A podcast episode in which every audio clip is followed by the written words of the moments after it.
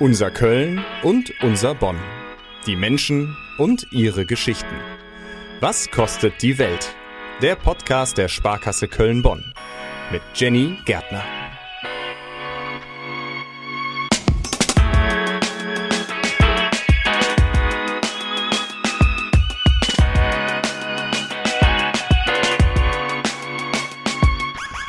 Puzzeln, eine neue Sprache lernen, Brot backen. In der Pandemie haben viele von uns neue Hobbys für sich entdeckt.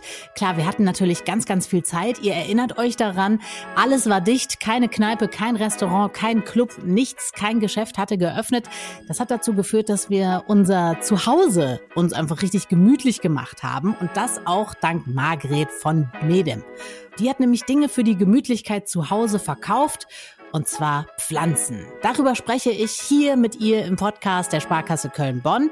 Ihr wisst ja, alle zwei Wochen kommt eine neue Folge raus und jedes Mal lernen wir Menschen kennen aus der Region, die spannende Geschichten mitbringen.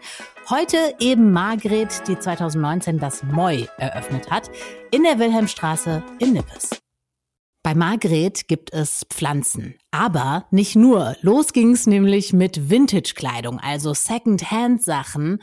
Klamotten, die schon mal jemand anderem gehört haben. Aber die Pandemie, die hat dazu geführt, dass Margret einfach kreativer werden musste. Aber mehr dazu hört ihr jetzt von ihr selber.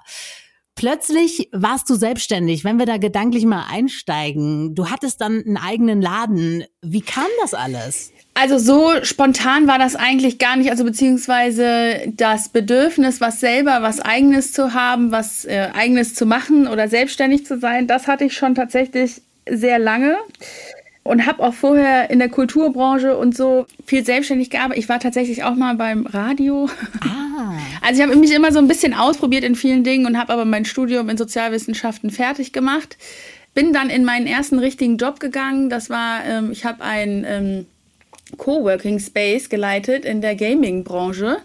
Auch spannend. Ja, war auch spannend. Und ähm, da habe ich dann aber gemerkt, dass ich auf jeden Fall was brauche, was mein eigenes ist.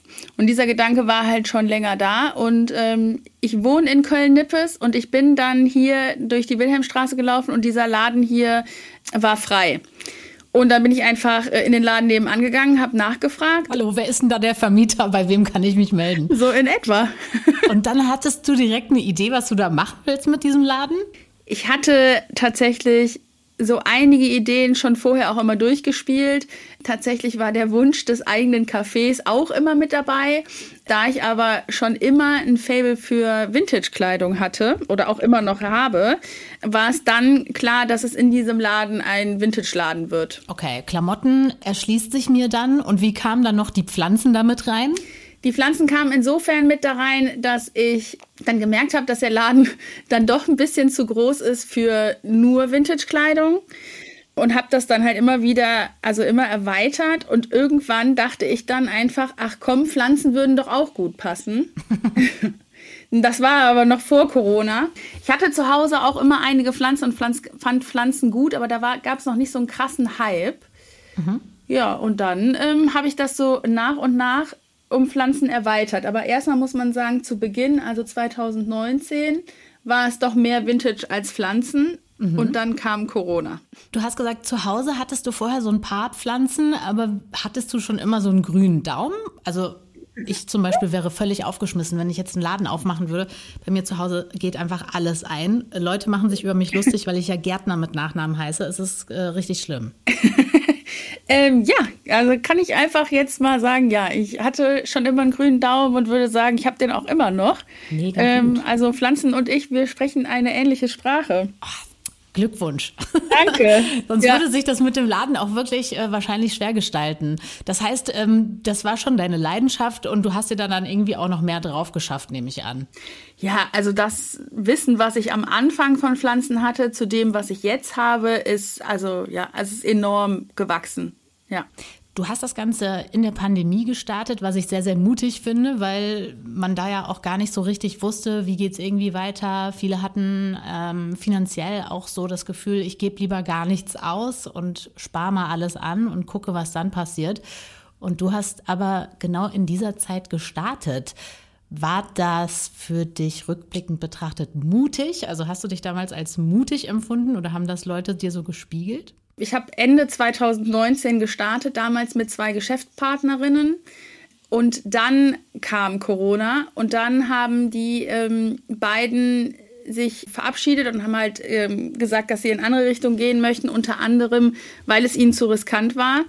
Beide hatten aber auch eine Alternative und ich aber nicht. Ah. Ich kann das zeitlich nicht mehr so perfekt verordnen, aber dann gab es äh, den ersten, die ersten Einschränkungen, dass Läden zumachen mussten. Ja, aber dann, genau, dann konnte ja niemand in deinen Laden rein. Genau, es konnte niemand ja. in den Laden rein, aber weil ich eben Pflanzen verkauft habe, durfte ich dann als einen der letzten oder ja beständig die ganze Zeit über äh, Corona, durfte ich verkaufen, weil ich in die Kategorie der Blumenläden gefallen Richtig bin. Richtig gut, das habe ich schon wieder vergessen. Stimmt, das mhm. war ja so. Die Pflanzen konnte man ja immer irgendwie kaufen. Stimmt. Genau. Und dann musste ich mich halt entscheiden, okay, Margret, überlegst du dir jetzt was anderes? Suchst du dir wieder einen richtigen Job? Machst hier zu nach irgendwie noch nicht mal einem halben Jahr?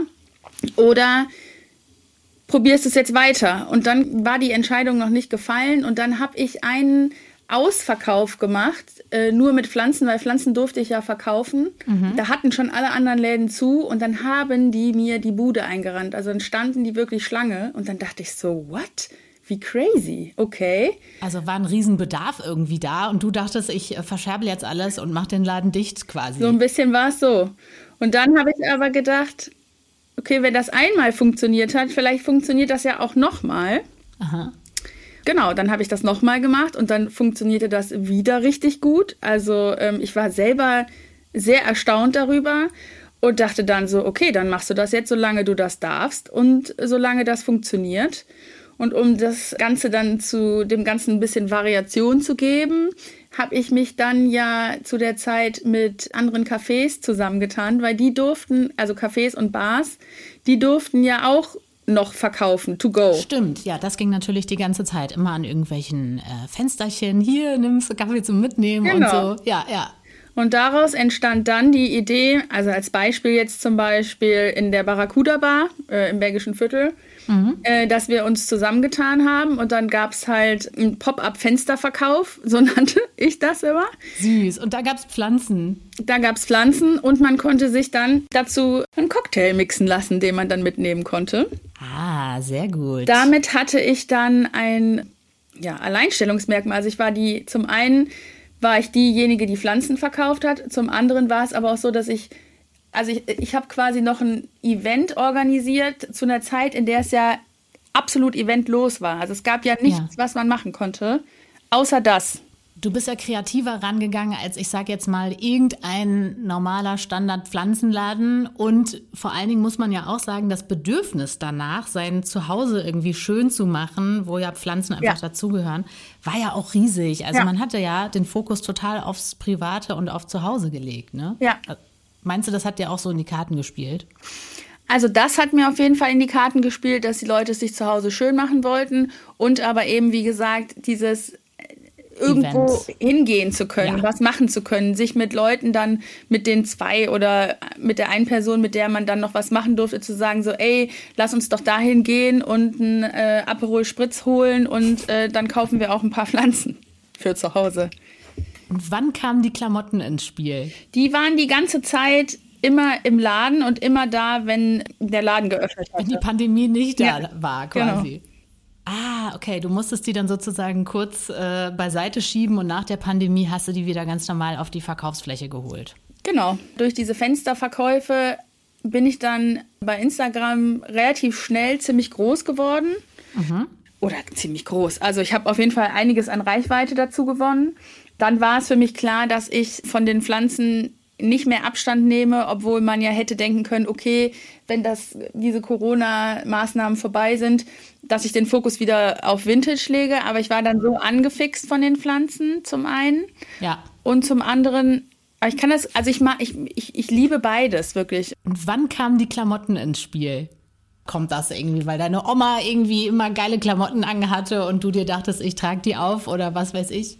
Also ich hatte schon immer eine Leidenschaft für Vintage, also wirklich schon in meinen Teenie-Zeiten. Einfach aus dem Grund, weil ich an Vintage-Kleidung es gut finde, dass sie ähm, zum einen sehr individuell ist. Also es sind mhm. halt Stücke, die man, die nicht von der Stange sind. Also man kann sich halt, also es fiel mir damals und auch immer noch leichter damit, meinen eigenen Stil zu finden, weil es halt eben individueller ist und ich schon immer, was meinen Kleidungsstil angeht, also ich wollte nie so aussehen wie alle, sage ich mal. Zumindest in meiner Teenie-Zeit. Wie der Mainstream. Das hat man ja. auch immer gesagt. Ich will nicht so Mainstream ja. aussehen. Und dann ist es natürlich eine bestimmte Bubble auch, in der ich mich bewegt habe, in der, oder bewege auch noch in einer alternativeren, wo dann der Aspekt der Nachhaltigkeit auch eine Rolle spielt. Ne? Also, dass es halt einfach Kleidung ist, die schon mal getragen wurde, die ähm, sonst ähm, weggeworfen worden wäre, vielleicht. Ähm, für mich macht das sehr viel Sinn, Dinge gebraucht zu kaufen. Also du achtest schon darauf, irgendwie auch äh, faire Kleidung zu haben, äh, Kleidung zu verkaufen, die ein langes Leben haben, die eine Geschichte haben. Ich habe zum Beispiel eine Handtasche, die mag ich sehr gerne. Das war mal eine alte Lederjacke. Die hat dann jemand ja. umdesignt zu einer Handtasche. Upcycling. Ich, ja, Upcycling finde ich auch sehr großartig. Ja, total. Der Name von deinem Laden ist ja niederländisch. Moi ähm, wieso das? Hast du irgendwie was mit den Niederlanden am Hut oder geht es dir einfach darum, dass es das Land ist für Tulpen und alle möglichen Pflanzen? Ja, also zum einen ist natürlich die Niederlande äh, das Land der Pflanzen tatsächlich. Also es gibt noch ein paar andere, aber die äh, in Europa auf jeden Fall. Ich glaube, man kann sogar Pflanzen studieren. Also ich weiß nicht mehr genau, wie dieser Studiengang hieß, aber ähm, das hat ja, mich sehr beeindruckt. Das äh, wundert mich kaum. Ja. Moi heißt ja auf Niederländisch schön die Kombination fand ich schon mal ganz gut und dann hat es auch noch grafisch einfach gepasst, weil ich durch die äh, vier Vokale in der offiziellen Schreibweise drei Vokale, wir haben dann ja noch ein I dahinter gemacht. Zwei O, zwei das I. Das fand ich auch optisch noch ganz cool und so ähm, ja, entstand der Name. Wenn du wir sagst, wen meinst du damit noch? Also äh, wer gehört zu deinem Laden und deinem Kanal noch dazu? Ja, ich spreche immer gerne von wir, weil ich ja, also ich habe mittlerweile auch ein Team. Ich mache zwar sehr, sehr viel alleine, natürlich, aber ähm, ich, ich, ich, ja, ich, ich sag gerne wir, weil ich mich oder weil ich Moi auch als äh, wir empfinde. Ja, aber eigentlich ich. Eigentlich bist es du. Aber eigentlich wahrscheinlich, weil du so viele verschiedene Sachen machst. Also du äh, gestaltest ja auch Büros um Hochzeiten, Veranstaltungen. Wahrscheinlich bist du so viel mit Leuten in Interaktion, dass du deswegen im Wir bist. Ja, das kann auch gut sein. Ich sag mir jetzt mal einen Tipp. Ähm, wenn ich, so habe ich ja schon gesagt, ich habe wirklich überhaupt keinen grünen Daumen. Was sind so Standardsachen, ähm, die man immer falsch macht, wo du sagst, okay, das ist ganz einfach, halte dich daran, daran, daran und deiner Pflanze geht's besser. Gibt's sowas? ja, also ich glaube, also am schnellsten würde ich sagen, der häufigste Fehler ist, dass Pflanzen zu oft äh, zu viel gegossen werden. Ja, ne? Ja, also das ist tatsächlich der häufigste Fehler. Weniger ist mehr in allem, was Pflanzen betrifft. Und das ähm, nächste ist auf jeden Fall, dass die wenigsten Menschen, glaube ich, wissen, dass unterschiedliche Pflanzen haben unterschiedliche Needs, also unterschiedliche Bedürfnisse. Und ähm, dass es total wichtig ist, die also die Pflanze nach dem Standort auszusuchen, wo sie stehen soll. Ähm, nicht genau. wonach, äh, weil ich die Pflanze so toll finde und dann stelle ich die irgendwo hin und es passt überhaupt nicht zusammen. Ne? So genau. mache ich das nämlich immer. Ja. Und ähm, das nächste, den Tipp, den ich, ich glaube aber, das ist dann so das, was den grünen Daumen ausmacht, ist einfach wirklich seine Pflanzen kennenzulernen und mit denen zu kommunizieren.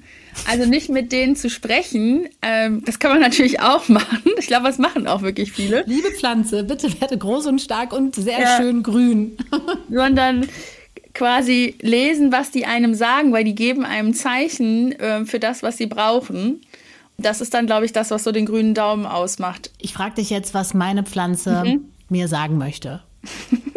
es ist keine Monstera, aber sie sieht so ähnlich aus. Also eine Grünpflanze, sie hat so einen langen Stiel und da dran sind Blätter. Und die Blätter hängen eigentlich ziemlich runter. das sind auch nicht so ganz einfach so. Die sagen nicht, hey, hier bin ich, sondern die sagen eher so, ist das schon das, was die Pflanze mir sagen will? Ja, das ist auf jeden Fall, dass sie dir sagen will, dass sie unzufrieden ist. Sie ist so unzufrieden, das mhm. sehe ich ihr an, aber ich weiß nicht, was sie hat. Ja, also ähm, das ist natürlich auch eine sehr häufige Frage von Leuten ähm, auf Instagram oder äh, wenn die hier in den Laden kommen. Und ich sage da auch gerne, das, was ich dir jetzt auch sage, es ist natürlich über Ferndiagnose super schwierig, weil Pflanzen total viele verschiedene Dinge haben könnten, mhm. ähm, die sie durch verschiedene Indizien zeigen. Blätter hängen lassen, kommt jetzt total darauf an, welche Pflanze das genau ist. Also wenn es jetzt wirklich die Monstera wäre, dann läge es daran, dass sie zu wenig Wasser hat. Ja. So. Oder mal die zu wenig auch recht, ich sehe die selten, die, die steht oben auf dem Regal und ja. deswegen vergesse ich das ja. auch wirklich oft, die zu gießen. Ja. Das äh, kann schon sein. Und ich frage mich auch, ob der Topf zu klein ist für die. Ist das, äh, was das, also brauchen die einen großen Kübel? Sind die damit glücklicher? Also Grundsätzlich ähm, brauchen Pflanzen natürlich auch Platz und das erkennt man aber immer ganz gut daran, ob die Wurzeln unten aus dem Topf rauskommen. Ja, kommen sie. Ja, dann wäre es auf jeden Fall, würde sie sich sehr darüber freuen, wenn du ihr mehr Platz gibst. Das sagt die Frau mit dem grünen Daumen, Margret von Medem, Besitzerin des Ladens Moi in Nippes. Ihr ist nicht nur wichtig, dass wir unsere Pflanzen verstehen lernen, sondern auch das Thema Nachhaltigkeit. Deshalb verkauft sie Second-Hand-Kleidung. Auch der Sparkasse Köln-Bonn liegt Nachhaltigkeit und Klimaschutz am Herzen und ihr könnt dabei mithelfen, wenn ihr ein Konto habt. Dann setzt doch in Zukunft lieber auf Mails statt auf Briefe von eurer Bank. Mehr Infos zum klimaneutralen Konto von der Sparkasse Köln-Bonn und wie dabei eigentlich Emissionen bespart werden, findet ihr im Link in den Show Notes.